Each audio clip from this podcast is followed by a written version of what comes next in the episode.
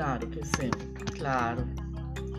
Pero eso influye mucho, yo creo que los padres también, uno debe enseñarles a los niños desde pequeños que se cuiden entre hermanos, que se tienen el uno al otro, que si los padres no están, ellos deben quererse, amarse, que se deben apoyar, que se deben ayudar. Eso viene también de la educación, de que uno le dé como padres el amor entre hermanos, que si están peleando, enseñarles a resolver los conflictos entre ellos, que si el uno está llorando y que vaya al hermano, tu hermano está llorando, ve y le preguntas qué le pasa. Ahí uno está haciendo pequeños pinitos para que ellos se quieran y se apoyen en la edad adulta todo viene de atrás también, ¿no? Claro, el ejemplo, el modelamiento también de la familia.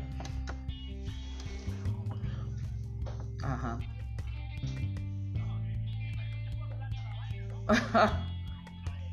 Por plata.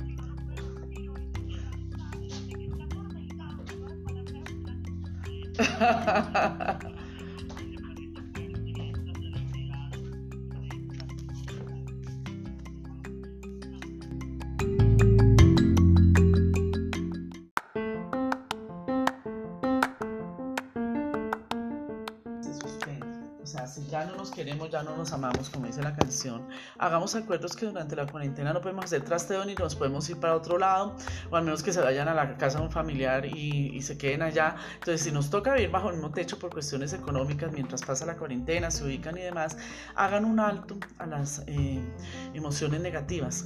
Delimiten en el apartamento espacios, espacios donde cada uno va a dormir, porque pues están mal, no van a querer dormir juntos. Evitar los conflictos delante de los hijos y las malas palabras, ¿sí? Hablar cuando estén tranquilos. Aceptar que todo se acabó. Porque si ya nos golpeamos, ya nos tratamos, nos humillamos, aceptar que ya todo acabó, que ya, que ahí no hay nada. Ahí sí vuelvo y repito como el, título de la película, huye de esa relación, sal de esa relación tóxica y sé feliz. ¿Tan cierto? El que quiera quedar uno 30 años en las mismas,